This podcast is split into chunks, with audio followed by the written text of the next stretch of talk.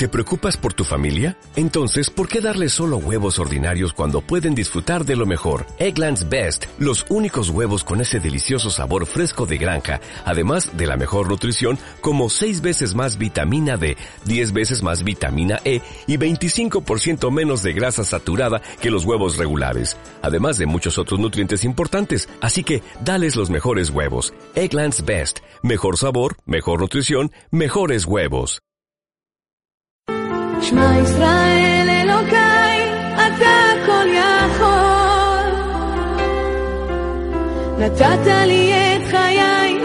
Te damos la cordial bienvenida a tu programa Palabras de Vida Eterna.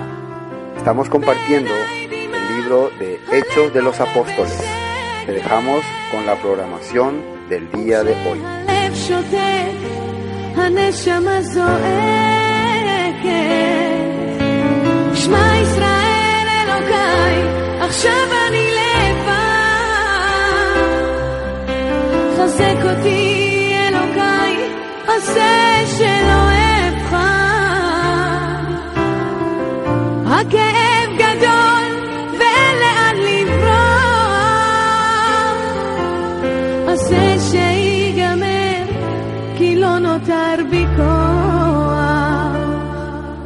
Hechos de los Apóstoles, Hechos 20. Cuando cesó el alboroto, llamó Pablo a los discípulos, y habiéndolos exhortado y abrazado, se despidió y salió para Macedonia. Después de recorrer aquellas regiones y de exhortarlos con abundancia de palabras, llegó a Grecia. Al cabo de tres meses de estar allí, debido a los planes que los judíos tenían contra él cuando se embarcara para Siria, tomó la decisión de volver por Macedonia. Le acompañaron hasta Asia Sópater, hijo de Pirro, de Berea, Aristarco y segundo, de Tesalónica, Gallo de Derbe y Timoteo, y de Asia, Tíquico y Trófimo. Estos, habiéndose adelantado, nos esperaron en Troas, y nosotros, pasados los días de los panes sin levadura, zarpamos de Filipos, y en cinco días nos reunimos con ellos en Troas, donde nos quedamos siete días. El primer día de la semana, reunidos los discípulos para partir el pan, Pablo, que tenía que salir al día siguiente, les enseñaba y alargó el discurso hasta la medianoche. Había muchas lámparas en el aposento alto donde se hallaban reunidos.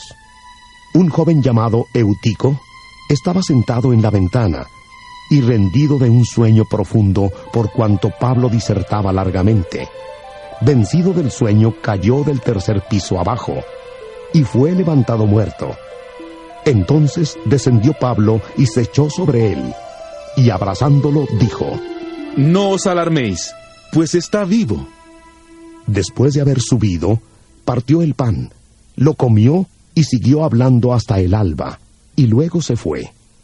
Llevaron vivo al joven y fueron grandemente consolados. Nosotros, adelantándonos a embarcarnos, navegamos a Azón para recoger allí a Pablo, ya que así lo había determinado, queriendo él ir por tierra. Cuando se reunió con nosotros en Azón, tomándolo a bordo, vinimos a Mitilene. Navegando de allí, al día siguiente llegamos delante de Quío, y al otro día tocamos puerto en Samos. Hicimos escala en Trogilio, y al día siguiente llegamos a Mileto, porque Pablo se había propuesto pasar de largo a Éfeso para no detenerse en Asia, pues se apresuraba por estar el día de Pentecostés, si le fuera posible, en Jerusalén. Hasta el versículo 16. Eh, realmente es una gracia infinita de Dios que nosotros podamos tener ese deseo de reunirnos para escuchar y aprender. Porque a medida que pasa el tiempo, eso va a ir acortándose y se van a ir dando cuenta. Eh, dentro de poco a las personas les va a parecer muy raro ¿no? la gente que se reúne. Porque, o si se van a reunir, no va a ser para aprender la palabra de Dios, tiene que haber alguna motivación. Para mí la única motivación que hay es entender y conocer cada día más lo que dice la Biblia. No tengo otra motivación. No me motiva nada a eh, reunirme ni estar en un lugar, sino quiero saber qué dice Dios, qué quiere que sepa Dios. Eso tiene que ser nuestra motivación. Amén. Bueno, vamos a atender bien lo que hoy vamos a compartir.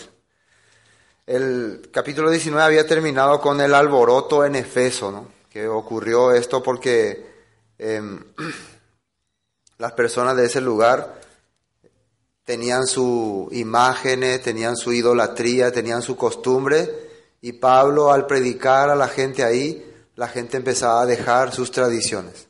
Si ustedes se dan cuenta, cuando vos tocas la tradición o la costumbre o la, las festividades o la actividad de las personas, crea alboroto, ¿no? La gente te mira mal, te mira ya con otra cara, ¿no? Entonces siempre lo que va a crear problema en, el, en la palabra, en la predicación, son las festividades, actividades y costumbres del mundo. Eso siempre es lo que va a chocar con las personas. Por eso se creó aquí un alboroto terrible. La gente protestaba, reclamaba.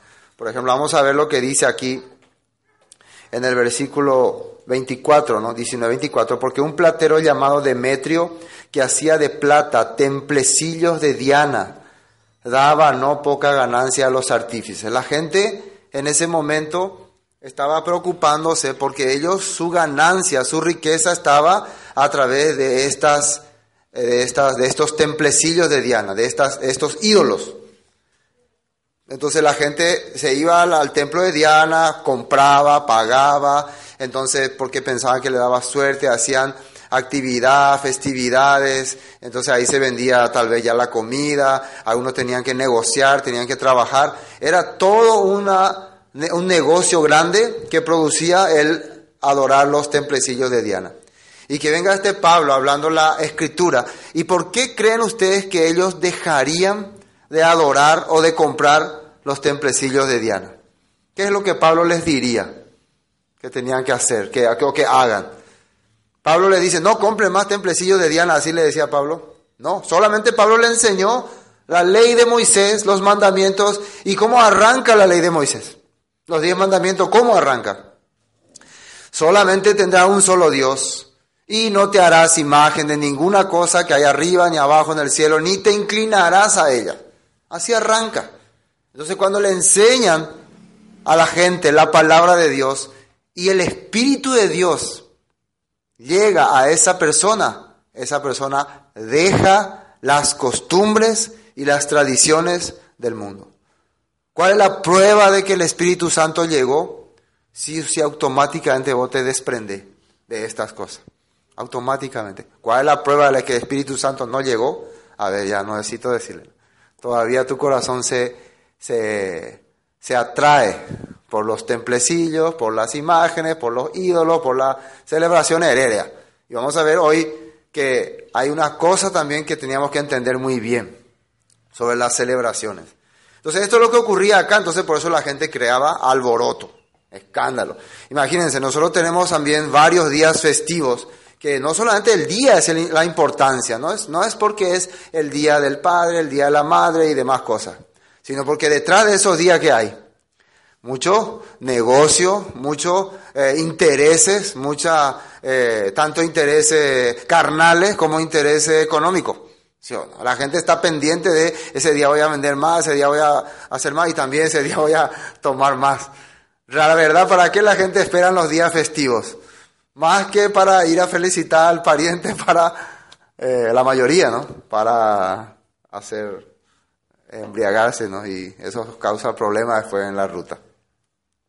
Bueno, finalmente Pablo entonces se va de ese lugar, Éfeso, versículo 20, eh, capítulo 20 comienza ya diciendo, después que cesó el alboroto, llamó Pablo a los discípulos y habiéndolos exhortado y abrazado, se despidió y salió para ir a Macedonia.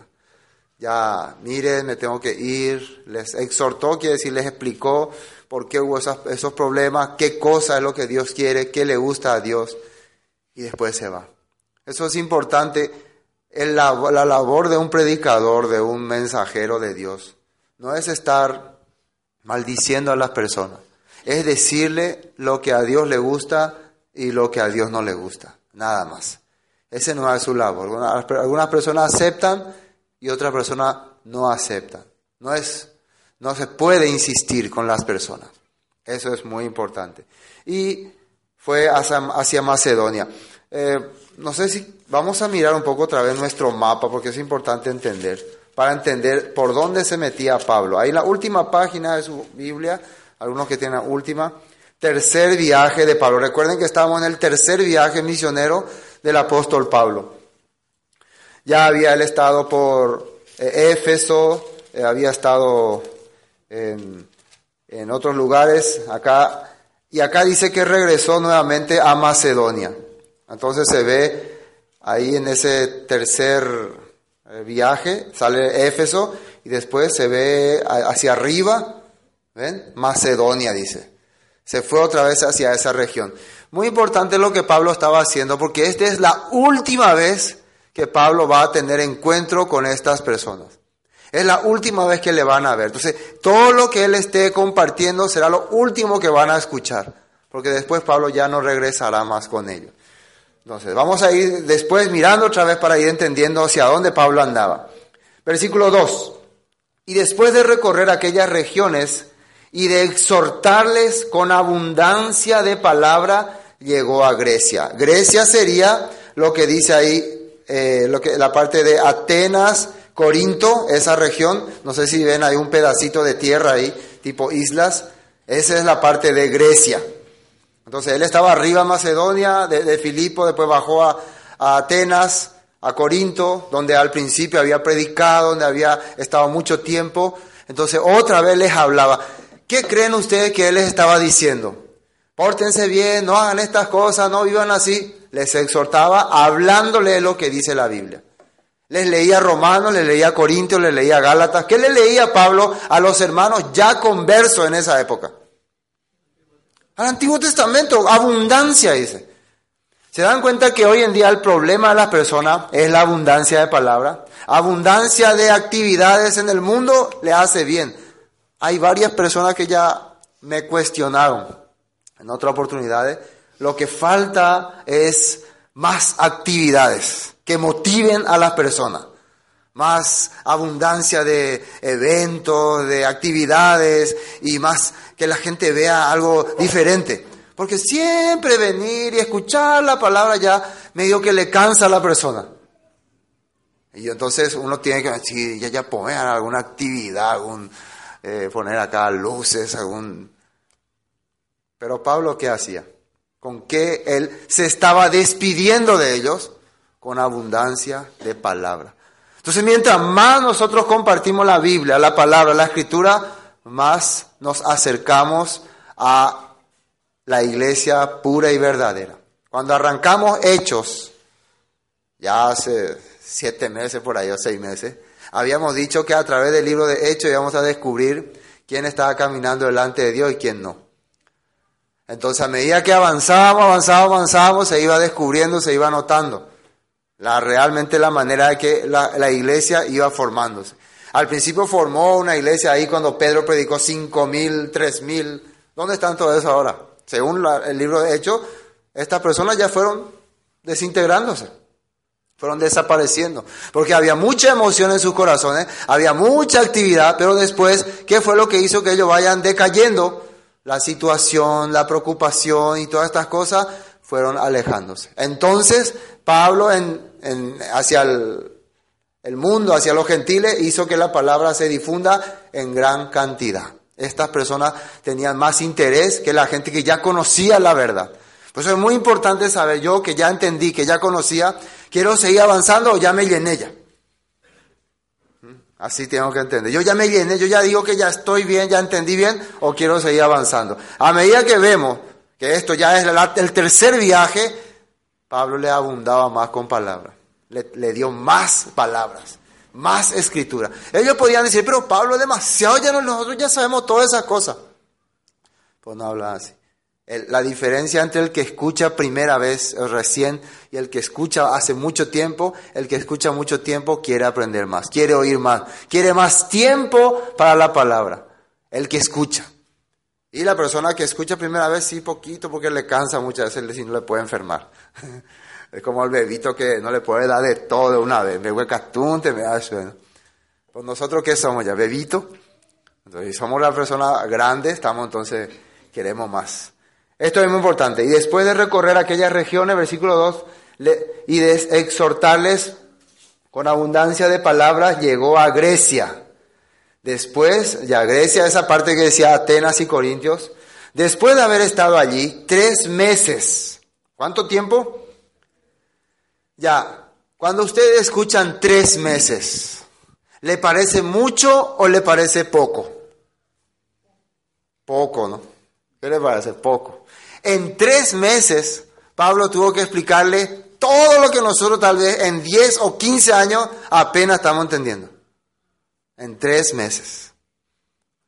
En nosotros en diez años, algunos once. Todavía ni nos estamos ni a la mitad entendiendo. Pero en tres meses, Pablo, sin parar, de día y de noche, desde Génesis hasta Malaquías, hasta los, los datos que recibió de Juan Bautista, de los apóstoles, en tres meses. Entonces se dan cuenta que el estilo de Pablo de predicar era realmente dar todo y de todo. Por eso usó tres meses. Porque necesitaba explicarle detalladamente. Entonces, ¿será que la gente le decía, no, no vamos a tener tiempo, ahora no tenemos tiempo, Pablo, cuando en tu, en tu otro viaje, cuando venga otra vez? ¿Cuándo iba a venir otra vez Pablo? ¿Cuándo regresaría otra vez para compartirle? Ya no iba a venir más. Ya no iba a aparecer más junto a ellos. Ya solamente iban a escuchar lo que dijo, tal vez después iban a venir. Pablo dice en esta carta, en esta parte 20, que después de mí van a venir ya los que van a traer la apostasía. Después del apóstol Pablo, ya los que aparecieron fueron los que se opusieron, los prosélitos, los falsos profetas. Entonces era importante que ellos aprendan bien y entiendan bien lo que Pablo estaba enseñando, sí. Muy importante era. Después dice, eh, tres meses, ¿no?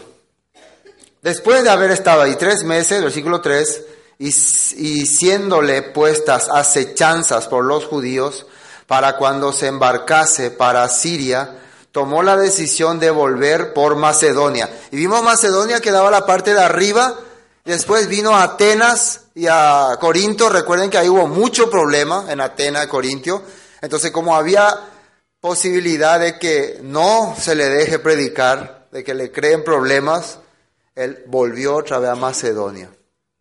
Tuvo la oportunidad, los macedonios tuvieron otra oportunidad de compartir otra vez la palabra con él.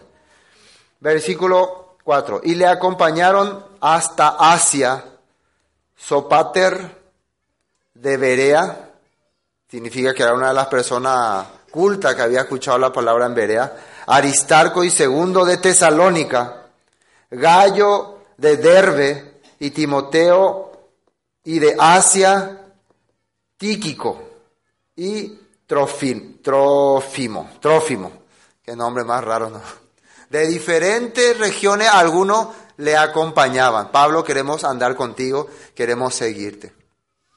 ¿Por qué esta gente le seguía a Pablo? ¿Qué es lo que veían en él? Es muy importante lo que él estaba haciendo. En la vida de creencia, en la vida espiritual, es muy importante que la persona te acompañe. No es solamente que uno predica y el predicador así, él anda ahí, no. Necesita quienes le acompañen. ¿Qué es, ¿Qué es el que te acompaña? El que te acompaña quiere decir que entendió y entiende tu, tu mensaje o tu objetivo. Entonces la prueba de que vos crees en esa persona, de que está aceptando lo que está hablando, es que le acompaña.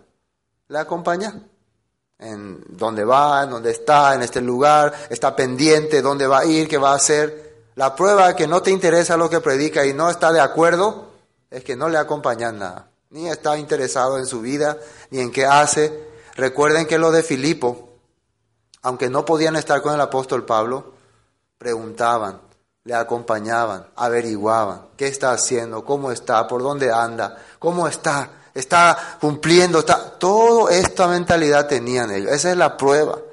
Entonces, el apóstol Pablo tenía estas personas, aunque de nombre raro. ¿Quiénes eran estas personas? ¿Eran judíos? Eran griegos. ¿Dónde estaban los judíos? Una persona que está difundiendo el mensaje que los judíos tenían guardado durante años era rechazado por su gente, por su pueblo. Eso es lo más triste que hay, ¿no? La gente que sabe que lo que vos estás predicando es la verdad, la gente que conoce que lo que vos estás hablando es la verdad, se aparta de vos, se va por, por intereses eh, del mundo, por ejemplo. Eso es lo más triste. Y Pablo va a mencionar que hay momentos en que la gente le abandonó. Algunas personas le abandonaron. Gente que conocía la verdad, no es gente que era ignorante en la palabra. Gente que sabía que lo que estaba haciendo Pablo era correcto, pero tenía cosas mejores que hacer. Eso es lo más triste que ocurre entre los cristianos. Bueno, versículo 4, 5. Eh, Estos, habiéndose adelantado, nos esperaron en Troas, y nosotros, pasados los días de los panes sin levadura, navegamos de Filipos. En cinco días nos reunimos con ellos en Troas, donde nos quedamos siete días. Bueno, acá es importante lo que vamos a leer. Acá dice que pasados los días de los panes sin levadura. Esa palabra se entiende cuando nosotros leemos a qué se refiere. ¿Qué es los días de los panes sin levadura? La Pascua. Entonces vemos que ellos estaban pendientes de esta fecha o no. Si es que esto ya había pasado, esto ya se había eh, quedado en el antiguo pacto, esto ya es antiguo, esto ya no es más bíblico, ¿por qué estos, tanto Pablo como estos griegos que le acompañaban, estaban pendientes de los panes sin levadura? Porque ellos nunca habían rechazado la escritura ni la palabra. Si vos le enseñás a la escritura, sí o sí le tenés que enseñar estas celebraciones porque son parte, parte del pacto de Dios. Y para recordarlo más, vamos a ver lo que era estos días de panes sin levadura. Levítico capítulo 23, porque tenemos que volver a recordar. Levítico 23. 23, eh, desde uno vamos a leer para entender mejor. Dice, Habló el Señor a Moisés diciendo, habla a los hijos de Israel y diles, las fiestas solemnes del Señor, las cuales proclamaréis como santa convocaciones, serán estas. Acuérdense que Dios está ordenando, Dios está ordenando que las fiestas solemnes, sagradas, vas a hacer santa convocación, vas a invitarle a las personas para que se reúnan. Eso quiere decir e invitata o Ahora de aceptar o no aceptar, eso ya no es más culpa tuya. Vos le vas a invitar como encargado, como predicador, como eh, alguien que escudriña y explica la palabra, sí o sí, tenés que invitar a la persona en esta santa convocación. Vengan o no vengan, vengan uno o vengan dos, tenés que invitarle, porque vos tenés que recordar si sos un predicador. Si vos siendo predicador te olvidás de estas cosas,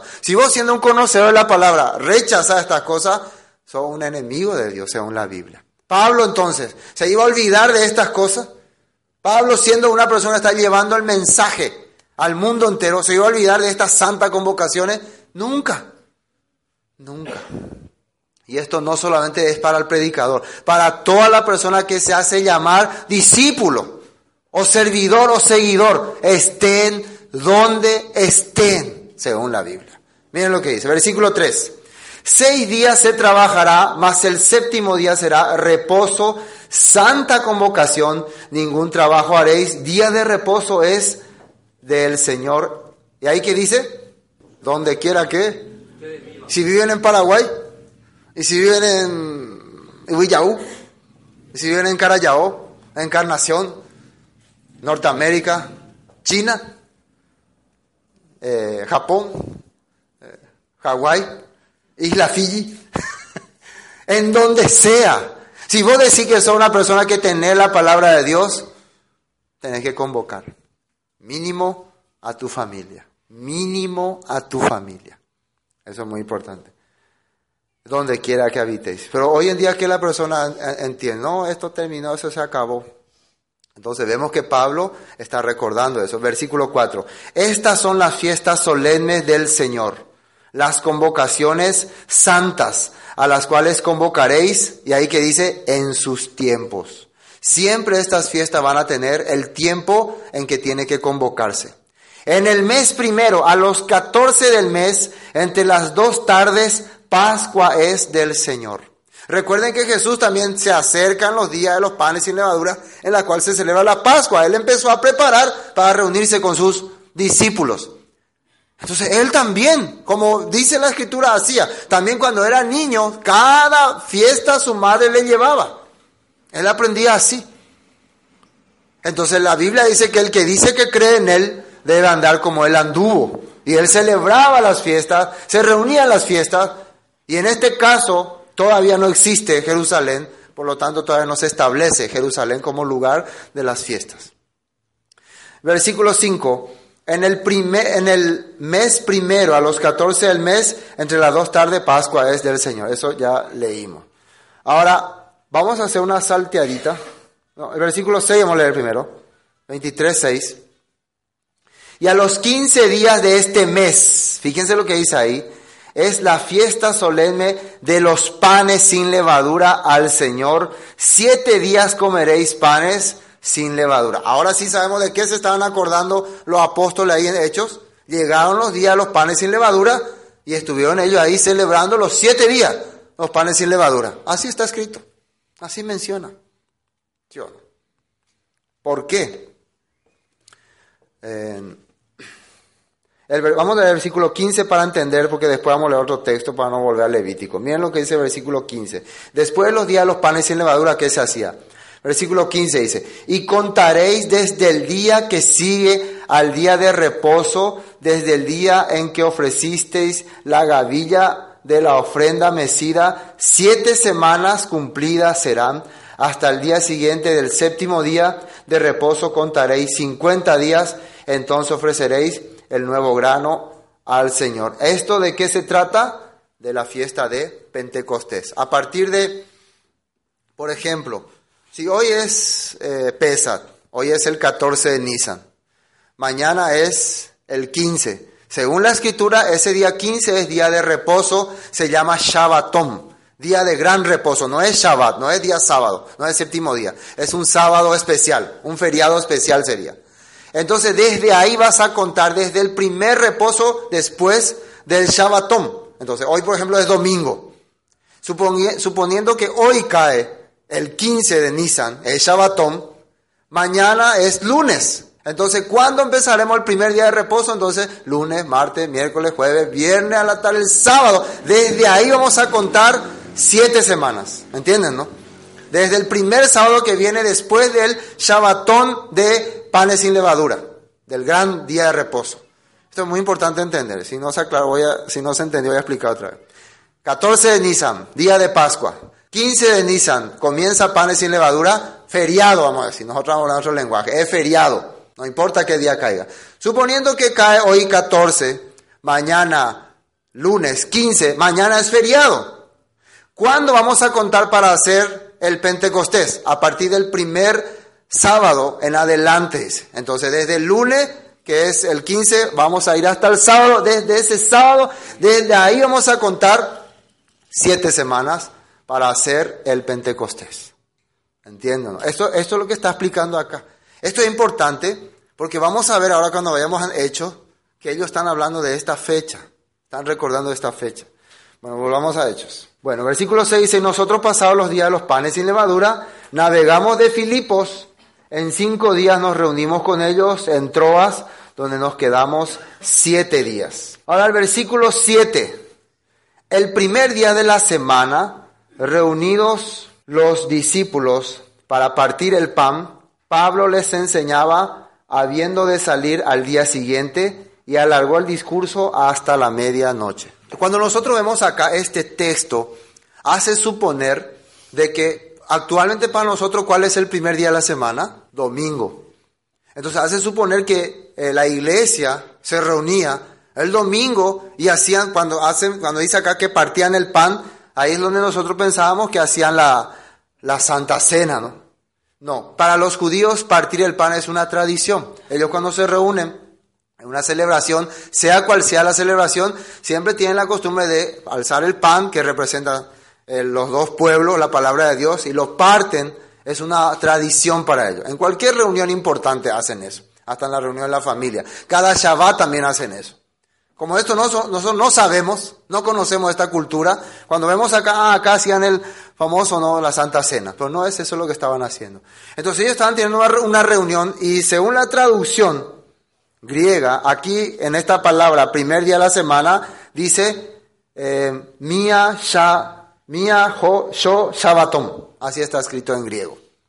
Mia, sho, shabaton, dice este primer día de la semana, que significa uno de los primeros días eh, feriados de, que es para esperar el Pentecostés. Uno de los primeros días que se empieza a contar. Hace rato les dije, ¿no? Que hay siete semanas que tienen que contar, ¿no? Para que sea Pentecostés. Entonces, este primer día de la semana es el primer Shabbatón. Se está refiriendo al primer Shabbatón. El primer día que se empieza a contar. Este primero, el segundo, el tercero, el cuarto, el quinto, el séptimo. Eso es lo que él estaba ese tiempo recordando. Entonces, cuando se está esperando Pentecostés, cosa que nosotros no hicimos porque nos falta aprender, cada Shabbat se hace una celebración. Cada Shabbat hasta llegar a Pentecostés. Cada Shabbat se hace una, un acontecimiento, una pequeña santa convocación. Entonces, este es el primero. ¿Qué era lo que pasó más arriba? ¿Qué cosa pasó? ¿Se acuerdan qué estaba pasando? Los días de los panes sin levadura. Entonces después llegaron entonces, es, como que voy a hacer, otra explicación. A ver, hoy, eh, hoy es Pesach, 14 de Nisan. Mañana es 15, eh, primer, eh, comienza primer día de panes sin levadura. Entonces, para contar los, las siete semanas que se tiene que esperar para Pentecostés, ¿desde cuándo tenemos que contar? ¿Desde el lunes o desde el sábado que viene? Entonces, ese sábado es el primer sábado para los siete que vamos a contar. A ese se le dice Mia primer día de las semanas, de esa semana. ¿Se entiende? El primer Shabbaton. Eso es lo que estaban ellos aquí conmemorando. Eso estaban conmemorando, por eso hacían una celebración. Si, si, si están esperando Pentecostés, entonces este primer día de la semana, ¿qué día era? O sea, el primer día de esas siete semanas, ¿qué día era? Era un sábado a la tarde, sábado a la tardecita. ¿Me entienden o no? Por eso era un, era un Shabbat y era un primer día, un primer Shabbat de los siete Shabbat que van a esperar. Eso era este día. Eso es importante entender. Estas cosas como no entendemos, muchas veces no comprendemos otras cosas que están en la Biblia. Entonces el primer Shabbat de los siete que van a venir después, reunidos los discípulos, a partir del pan, Pablo les enseñaba habiendo de salir al día siguiente y alargó el discurso hasta la medianoche. Y había muchas lámparas en el aposento alto donde estaban reunidos. Era un día de noche, no era, no era eh, de mañana.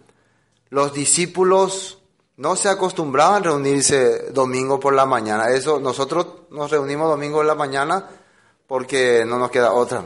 Pero los discípulos que aprendían la palabra no se reunían domingo por la mañana. La reunión de domingo por la mañana lo hacían los que adoraban al Dios Sol. Después cuando Constantino establece el domingo como día del Señor, ahí ya se quedó oficialmente adorar el domingo por la mañana. Esa es la, la realidad. ¿no? la reunión de domingo por la mañana no era una reunión que hacían los discípulos. En Israel los domingos por la mañana ellos estaban ya trabajando, haciendo sus actividades. Así estaban haciendo. No se podían reunir. ¿Quién, ¿Quién, va a poder reunirse ahí? Entonces muchos se reunían los sábados a la tardecita. Ese sí.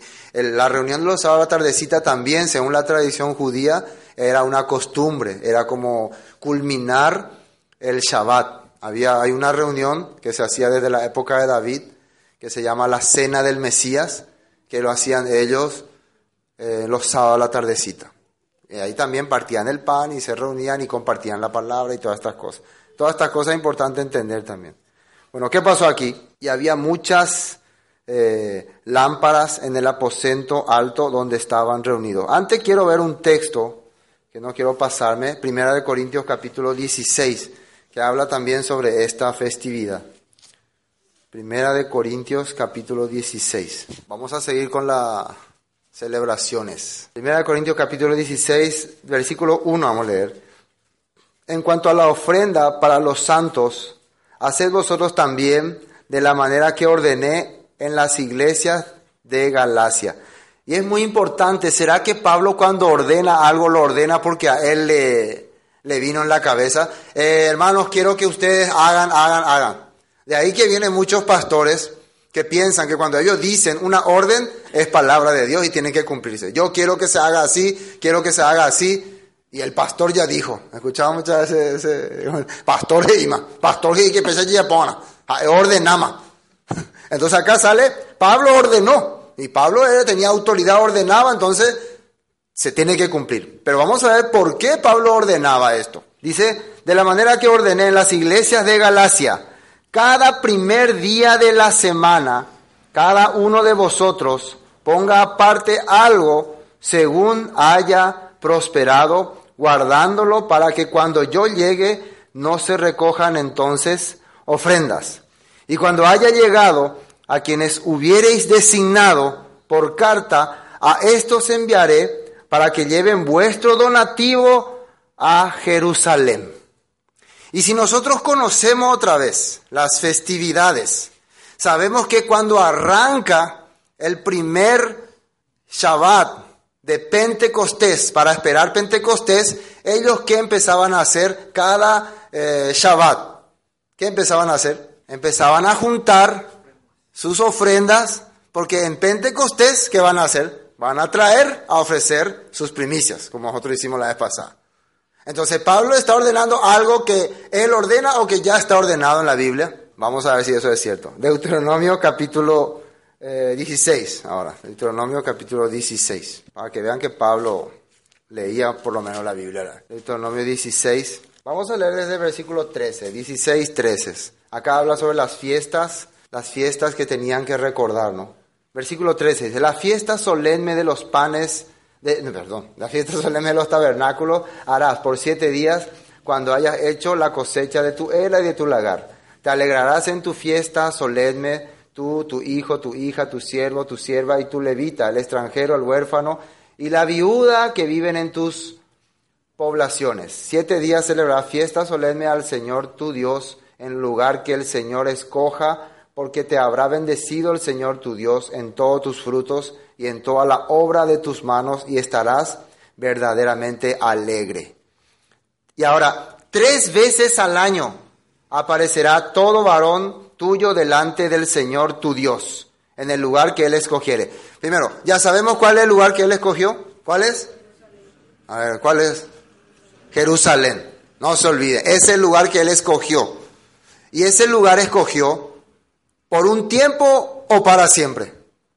Según el rey David, era para siempre ese lugar. Un lugar donde va a estar para siempre. Entonces, si mi corazón, mi deseo, mi gana, mi, mi mente no está hacia allá, sino está hacia acá, entonces yo voy a terminar hasta acá. Pero si mi corazón está en Jerusalén, está en lo eterno, lo que Dios pone, estableció como eterno, yo voy a ser también eterno. Yo voy a tener también la eternidad. De ahí que la persona que haré para la vida eterna, tu corazón tiene que estar hacia allá, hacia donde Dios estableció hacia sus mandatos, sus leyes. Bueno, y acá dice, tres veces al año aparecerá todo varón tuyo delante del Señor tu Dios en el lugar que Él escogiere en la fiesta solemne de los panes sin levadura. Primero, la fiesta solemne de los panes sin levadura. Ya hemos hablado de eso. La fiesta de anteriormente la de Pesas, la Pascua, después panes sin levadura. Después, y la fiesta solemne de las semanas. ¿Cuál es la fiesta de las semanas? Pentecostés o Shavuot. Pentecostés. Y la fiesta solemne de, eh, de los tabernáculos. Tres fiestas entonces. Versículo, eh, no continúa, ¿no? Y ninguno se presentará delante del Señor con las manos vacías. Así está escrito. Entonces cuando Pablo le está pidiendo, ordenando, hablando, le está hablando la palabra y ellos están teniendo en su corazón. En ese tiempo todavía estaba el templo, todavía se celebraba. Ellos estaban siendo participantes de estas cosas. No para ser salvo, que coste eso en el acta, ¿no? Es que eso le hacía salvo. El cumplir estas leyes, el cumplir estas cosas hace que sean salvos, no. ¿Por qué hacían estas cosas? Porque eran ya rescatados, porque ya habían salido del paganismo, ya habían salido de la idolatría, ya habían salido de las celebraciones del mundo y ahora querían ser parte de las celebraciones de Dios. Es normal que haga una persona que está con su padre, que le guste lo que a su padre le gusta. ¿Es normal o no? Es normal. Es normal. No puede ser que vos estás en la casa de tu papá y es el cumpleaños de tu papá, pero es el cumpleaños de, no sé, de, un cuate de allá y vos preferías estar ahí, eh, farrear ahí, celebrar ahí, compartir con él, pero el cumpleaños tu papá, no, no quiero estar ahí, no, me aburre. Eh, algo así es, ¿no? Entonces, es una fiesta establecida por nuestro Dios para reunirle a su pueblo y vos sos parte de su pueblo, pero no te agrada, entonces es medio raro, ¿no? ¿No te parece medio raro? Pero celebraciones que no es de tu Dios, que no es del que te salvó, el que te rescató, que son del mundo, del enemigo de tu Dios, a vos sí te gusta estar ahí. A vos sí te gusta compartir con ellos. A vos te gusta divertirte con ellos. Entonces, tenés que pensar, vos realmente de dónde sos. Así tiene que pensar uno. Entonces, no vendréis con la mano vacía, dice. Cada uno con la ofrenda de su mano, conforme a la bendición que el Señor tu Dios te da, hubiere da, eh, eh, va a traer, ¿no? Conforme a la bendición que el Jehová te, da, te hubiere dado. Eso es muy importante. Esto es lo que Pablo le está eh, hablando acá a esta gente. Corintios. Porque otro texto en Gálatas. En Gálatas. Se está captando, ¿no? Gálatas capítulo 4. Gálatas capítulo 4. Esto es muy importante para terminar esta parte. Fíjese lo que dice acá cuando Pablo le habla sobre estas cosas. Gálatas 4, del versículo 8. Ciertamente Gálatas 4:8. Ciertamente en otro tiempo, no conociendo a Dios, servíais a los que por naturaleza no son dioses. Fíjense que acá dice, dice ahí, ciertamente en otro tiempo, y atiendan muy bien, en otro tiempo, no conociendo a Dios, servíais a los que por naturaleza no son dioses, no son autoridades, no son jueces o poderes que te guían. Mas ahora, conociendo a Dios, o más bien, siendo conocidos por Dios, ¿cómo es que os volvéis de nuevo a los débiles y pobres rudimentos a los cuales os queréis volver a esclavizar? Y acá sale, guardáis los días, los meses, los tiempos y los años. ¿Y qué es lo primero que te va, que te viene en mente de esto? Ve, ve, ve. La Biblia dice ya que nosotros no tenemos que volvernos a estas cosas, a estos días, a esto que Shabbat, que Pentecostés, que panes sin levadura. Vos, pastor, está corrompido ya. Te fuiste ya al otro punto del extremo. Así te va a decir, te va a sacar. Pero ahí que está diciendo, si leo un poquito arriba, dice, en otro tiempo no conociendo a Dios. ¿Y será que cuando vos no le conocías a Dios, vos adoraba Shabbat, Pentecostés, pesas. ¿Será que eso hacía cuando le conocía a Dios? ¿Qué es lo que vos adoraba? ¿Qué fiestas vos tenías cuando no conocía a Dios? Carnaval, Día de los Enamorados, San Valentín, ¿eh? día de esto, día de aquello. Estas cosas vos estabas ahí. ¿Entienden lo que está diciendo ahí? Entonces, si vos ya realmente entendiste ahora que sos parte de Dios, le conociste a Dios, Dios te conoció a vos, la palabra conocer quiere decir, tienen ya intimidad, son íntimos ¿Cómo te vas a volver otra vez a tus viejas andanzas? Eso es lo que quiere decir. Si vos ahora hiciste un compromiso con Dios, ¿cómo vas a volver a traer con tus cuates de antes? Con tus amigos de antes. No se puede. Un matrimonio, una pareja que se casaron, ya ellos son ya un compromiso. No le puede decir la esposa, bueno, disculpa, que tengo mis cuates de antes, mis socios, donde no íbamos a parrandear, no íbamos por ahí, así que hoy no voy a poder estar contigo, disculpe. Se puede decir así. No, voy a tener que, ya saliste de ese mundo, ahora sos parte ya del mundo de Dios. Y acá dice también, más ahora conociendo a Dios, versículo 9. O más bien, siendo conocidos por Dios, ¿cómo es que os volvéis? Fíjense lo que dice ahí, de nuevo, a los débiles y pobres rudimentos de los cuales os, volver, os, os queréis volver a esclavizar. Y esto, ¿a dónde nos viene el recuerdo? Si somos inteligentes y conocedores de la Biblia, ¿a dónde nos vamos? Cuando Dios le libera al pueblo de Israel de Egipto, ellos estaban viviendo ahí bajo la regla de los egipcios, bajo la norma de los egipcios, bajo, adoraban los dioses que los egipcios le imponían que adoren. Cuando venían ellos tenían que inclinarse ante esos dioses, todo lo que se les obligaba a hacer tenían que hacer, porque estaban sujetos a ese sistema. ¿Sí o no? Cuando Dios le libera a ellos con mano fuerte, haciendo juicio sobre todos los dioses de los egipcios, porque todas las plagas que Dios envió contra Egipto era para hacer juicio contra todos esos dioses que tenían ellos. Así era, para eso. El dios rana, el dios río, el dios sapo, todos esos dioses fueron juzgados a través de las maldiciones que Dios envió. Y los libera y los lleva a mostrar la verdadera adoración al Dios verdadero a través de la escritura, a través de la palabra, a través de su espíritu, que fue en Pentecostés. ¿Y ellos qué hacen? ¿Qué dicen en Hechos capítulo 7, 37? Mas ellos en sus corazones querían volver a Egipto, dice. Designemos un capitán. Y después, y volvemos a Egipto, cuando hicieron el becerro de oro que decían, estos son tus dioses, oh Israel, que te sacaron de Egipto. ¿Para qué hicieron eso, ese Dios? Para que les guíe otra vez hacia Egipto. ¿Y qué iban a ir a hacer en Egipto? A ver, piensen ustedes. Cuando lleguen en Egipto, Faraón le iba a preparar una, un comité de bienvenida. Bienvenidos, hijos míos. Los extrañaba mucho. Así le iba a recibir. Vuelvan, entren en sus casas, vivan cómodamente. No, pero la, la, la mente tan atrasada la gente es así. Igual, en este tiempo. Increíblemente, increíblemente, cuando vos le enseñaste ya a alguien el camino de Dios correcto, la, la manera de vivir y celebrar lo que a Dios le agrada, pero en su corazón se vuelve otra vez. A los y esos sí son los débiles rudimentos. Débiles rudimentos y se vuelven a esclavizar. Vuelven a ser esclavos. ¿Será que la palabra de Dios, la ley de Dios, los escritos de Dios te esclavizan? Claro que no. Si la ley de Dios es lo que les sacó a ellos de la esclavitud, la palabra de Dios era para hacerles libres. Jesucristo dijo así, conoceréis la verdad y la verdad os hará libre. Conoceré tu palabra y andaré en libertad, dijo el rey David. Seré libre, dice. ¿Por qué la gente se siente esclavo con la palabra? Algo no funciona bien en sus corazones. ¿Se entiende, no? Por eso dice, guardáis los días, los meses, los tiempos y los años. Otra también otra cosa puede ser, cuando muchas personas, y eso también llegó al extremo, piensa que haciendo estas celebraciones es salvo. Si yo no hago estas celebraciones no soy salvo. No es eso el problema. Muchas personas por eso no tengo que hacer la celebración para ser salvo. Quiere, a través de hacer las celebraciones, piensa que va a obtener la salvación.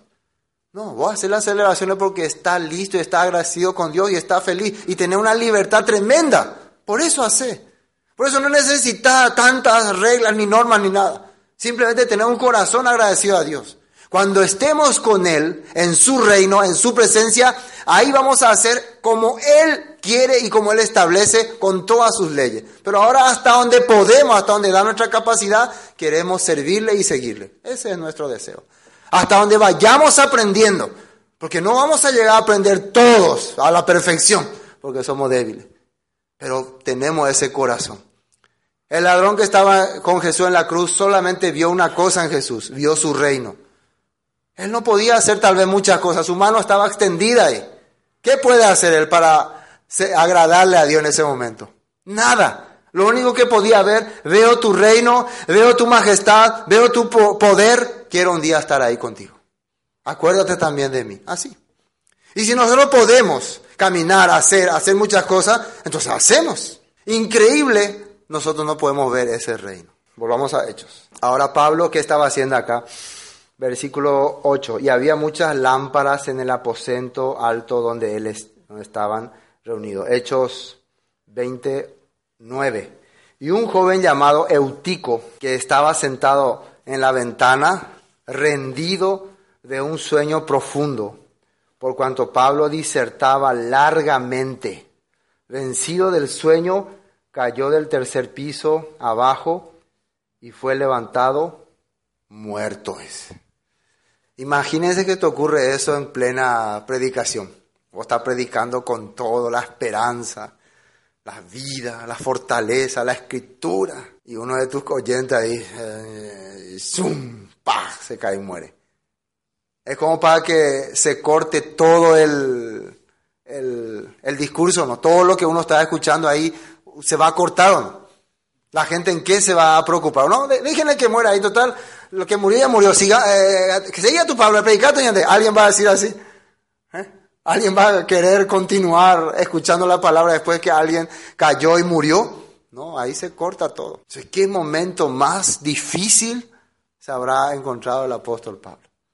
Y esta persona que cayó y murió no es porque estaba cansado y no, o sea, no le interesaba lo que Pablo predicaba. Realmente la capacidad del cuerpo hasta un cierto tiempo nomás aguanta. Hay muchas personas que tienen interés en la palabra, pero su, su cuerpo no, no da. Además, como Pablo dice que predica hora, hora, hora. Acá dice que empezó a, la noche, acá estamos a la medianoche y continuó hasta la mañana. Dice, después de que hay el milagro, continuó hasta la mañana. O sea que él tenía pensado predicar hasta la mañana. Pero acá le interrumpe este eutico. Justo viene y se muere él ahí. Así que no se muera en medio de un culto. ¿Y, ¿Y, qué puede hacer? ¿Qué puede hacer el apóstol Pablo aquí? ¿Qué puede hacer? Se murió ya alguien de él. Solamente le puede venir otra vez algún texto que a alguien también le ocurrió en este momento, en este eh, lugar. ¿Se acuerdan de alguien que er, le, levantó los muertos, levantó a alguien muerto? Eliseo y Elías. Eliseo y Elías. Y justo era que Elías, en el caso de Elías, vino a una viuda, ¿se acuerdan la viuda? Vamos a hablar más porque ya conocen todo el texto de usted. La viuda que estaba ya a punto de esperar la muerte porque ya no había esperanza, ya no hay solución, iba ahí la porte una extranjera, ¿no? Y Elías le dice, sírveme a mí, dame a mí primero y Dios no te va a hacer faltar. Entonces esta viuda, confiando en la palabra de Elías, y porque lo único que le quedaba la muerte también, entonces decidió servirle primero a Elías. Y finalmente cada momento salía eh, el aceite y eh, la harina, no faltó hasta que se acabó ese tiempo. Pero después, ¿qué pasó? Mientras estaba el niño ya jugando, todo tranquilo, se enfermó, se enfermó y se murió. Y ella que vino y dijo, ¿por qué viniste y descubriste mis pecados? Empezó a murmurar o no. Salió ahí su yo. Para que vean ustedes que la persona, a pesar de que vos le da toda la bendición, cuando vos le tocas la, la sensibilidad humana, se va a olvidar de todas las bendiciones que le diste. Elías simplemente esperó en Dios. Y fue, ¿y qué fue que hizo? Le abrazó al niño, se echó sobre él. Me imagino que habrá, Señor, ¿qué pasa? Esta mujer me sirvió, me atendió también. Y, ¿Qué? Llorando, echando todo su corazón, realmente queriendo que no sea el nombre de Dios menoscabado, oró. Y el niño se levantó. Así explica la Biblia. Así ocurre. Y ahí esa mujer entendió, ahora entiendo que tú realmente eres siervo de Dios. Que todo lo que estaba aconteciendo era verdadero cuando una mujer le recibe. Lo mismo pasa con Eliseo. ¿Se acuerda? Un, matrimonio era, ¿no? Este era un matrimonio que ellos ya eran mayores, no podían tener hijo. Para un matrimonio israelita no tener hijo es la maldición más grande que hay. Ahí, ¿qué le hace? Le pide que le diga qué necesitan ellos y él nota, esta persona no tienen hijo, entonces vamos a orar para que ellos puedan tener hijo. Al final nace un niño, están contentos, el, Eliseo se va, Después el niño un día dice, ay, me duele la cabeza y se cae y se muere. Y se vaya, le busca, dice, ¿para qué? ¿Para qué me hiciste estas cosas? Ya, si yo ya no podía, ¿por qué? Reclama, ¿no? Y una vez más viene, primero fue su siervo, ¿no? Y no pudo hacer nada. ¿Por qué? Este siervo solo quería mostrarse, solo quería exaltar su nombre. Y hay una prueba de que cuando vos querés eh, usar la palabra para exaltarte a vos mismo, yo le voy a revivir, yo, Dios no funcionaba ahí. Pero fue Eliseo y el niño también revivió. Sin duda, el apóstol Pablo le vino estos pasajes. Dios quiere aquí mostrarme algo. Entonces, ¿qué dice acá que ocurrió? Versículo 10. Entonces descendió Pablo y se echó sobre él. Dice, ¿no? Y abrazándole, dijo, no os alarméis, pues está vivo. Después de haber subido y partido el pan y comido, habló largamente hasta el alba y así salió. Imagínense ahora cómo estaría la atención de esta persona. Si hace rato estaban medio dormiteando, Dios entendió algo. Hay que despertarle a esta gente. Vamos a hacer una cosa para que se despierte. Le mata uno ahí. Y después cuando ven que revive, ahí cómo estarían ya. Atento, despierto. Dios por, por, por, por ello hizo ocurrir todas estas cosas. Y dice, ¿hasta qué hora predicó? Hasta el alba. Y llevaron al joven vivo y fueron grandemente consolados. Vamos a ver unos textos también que habla sobre lo que Pablo hacía. Primero que Salmos 1. Salmos 1. Salmos 1, 1. Bienaventurado el varón que no anduvo en consejo de malos, ni estuvo en camino de pecadores. Recuerden que camino de pecadores es la gente que se opone a lo que Dios establece. Ese es camino de pecadores. Cuando vos estás andando con gente que rechaza lo que dice la Biblia. Ese es camino de pecado. No, no, no tiene que ser así, no tenés que vivir así, eso no es correcto. Cuando te dice eso, ese es camino de pecadores. Ni en silla de encarnecedores se ha sentado. ¿Esto qué es? Gente que se burla. Cuando vos estás hablando la palabra o querés compartir la palabra o hablar de la iglesia, de las cosas de Dios, de la escritura, se ríe de vos, se burla, le parece payasada. Ah, permiso, mejor no estar nomás con esa gente. Sino, versículo 2, que en la ley del Señor está su delicia y en su ley medita de día y de noche. Entonces la persona bienaventurada para Dios es la que en su ley, en sus estatutos, decretos, mandatos, está su delicia. Me hallo, me pongo feliz cuando comparto con esta gente. Con esta gente que apoya la palabra, que habla la palabra, que anuncia la palabra, yo me siento contento ahí. Eso es el hombre, dice la Biblia, bienaventurado. Bienaventurado es dichoso, feliz. Será como el árbol plantado junto a corriente de aguas, que da su fruto en su tiempo y su hoja no cae y todo lo que hace prosperará. Esa persona va a prosperar delante de Dios, para Dios. Por eso para Pablo era importante disertar y compartir la palabra y más que todo para estas personas estar ahí. No hay problema, lo que ocurra no hay problema porque nosotros estamos en el mandato de Dios, haciendo algo mandado por Dios. Segundo libro de Reyes, capítulo 23. Segundo libro de Reyes, capítulo 23. Fíjese lo que hizo el rey Josías después de que encontró la palabra de Dios en el templo, ¿no? Durante mucho tiempo el pueblo andaba adorando dioses, adorando ídolos, viviendo según las tradiciones del mundo, cosa que a Dios le desagradaba. Finalmente este rey encontró la escritura, encontró la palabra y no se le ocurrió mejor cosa que hacer esto, que dice aquí, versículo 1. Entonces el rey mandó reunir con él a todos los ancianos de Judá y de Jerusalén. ¿Qué es lo primero que hizo? Reúnanse todos. Y subió el rey a la casa del Señor con todos los varones de Judá y con todos los moradores de Jerusalén, con los sacerdotes, profetas y con todo el pueblo, desde el más chico hasta el más grande. ¿Y qué hizo?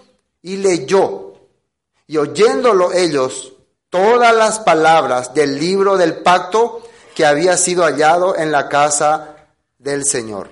Y poniéndose el rey en pie junto a la columna, hizo pacto delante del Señor, que hizo de que irían en pos del Señor y guardarían sus mandamientos, sus testimonios, sus estatutos con todo el corazón y con todo el alma y que cumplirían las palabras del pacto que, que estaban escritas en aquel libro y todo el pueblo confirmó el pacto. Eso es lo que hizo. Les leyó, les leyó, les leyó, acá dice así, acá. Eso se llama exhortaba en abundancia de palabra. Nehemías capítulo 8.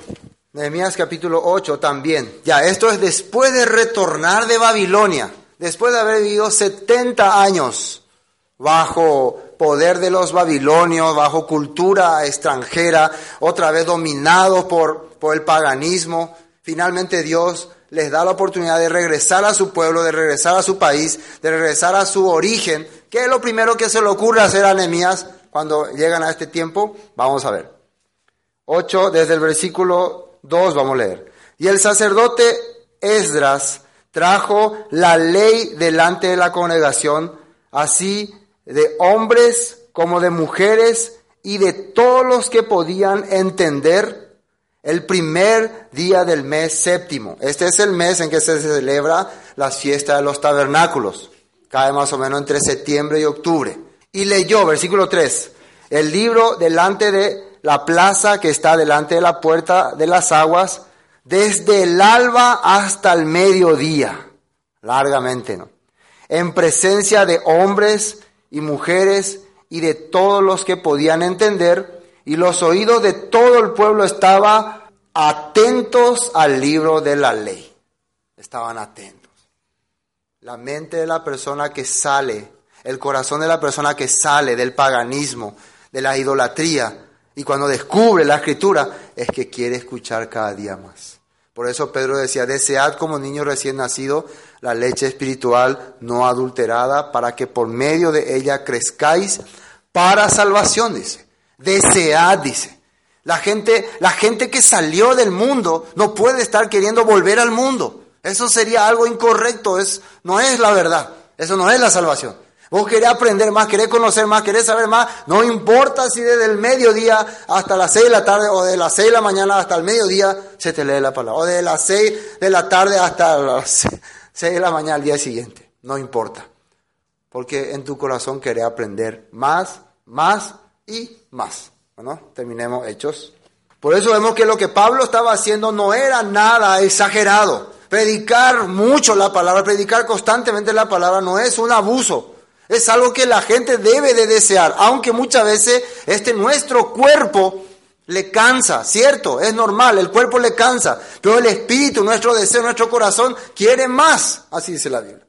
Nuestro cuerpo va a cansarse, si no también estaremos predicando hasta mañana, pero no vamos a aguantar, no vamos a aguantar. Por eso hasta donde aguantamos, predicamos y compartimos. Finalmente, versículo 13. Nosotros adelantándonos a embarcarnos, navegamos a Azón para recoger allí a Pablo, ya que así lo había determinado, queriendo él ir por tierra. ¿Quién está hablando aquí? Lucas, el que está escribiendo, él está hablando. Cuando se reunió con nosotros en Azón, tomándole a bordo, vinimos a Mitilene. Navegando de allí, al día siguiente llegamos delante de Quio, y al otro día tomamos puerto en Samos.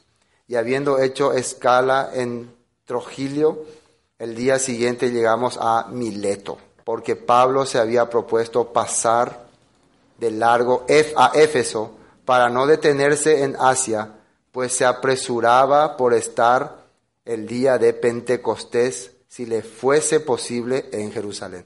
¿Qué había en la mente el apóstol Pablo? Quiero estar ya en el día de Pentecostés. Entonces aquí confirmamos que lo que ellos estaban haciendo, esta reunión, era empezando el primer Shabbat de las siete semanas. Entonces durante estos viajes él estaba, para dentro de tantos días, él ya quería estar en la fiesta de Pentecostés. Se refería a un Shabbat de Pentecostés, no a un domingo.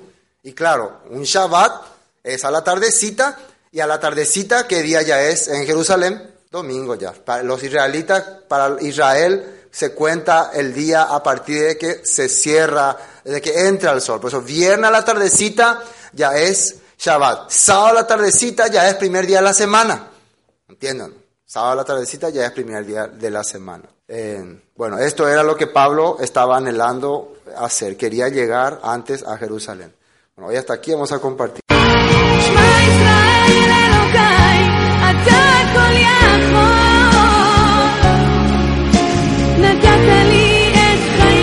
Esto fue Palabras de Vida Eterna, con el estudio del libro de Hechos de los Apóstoles.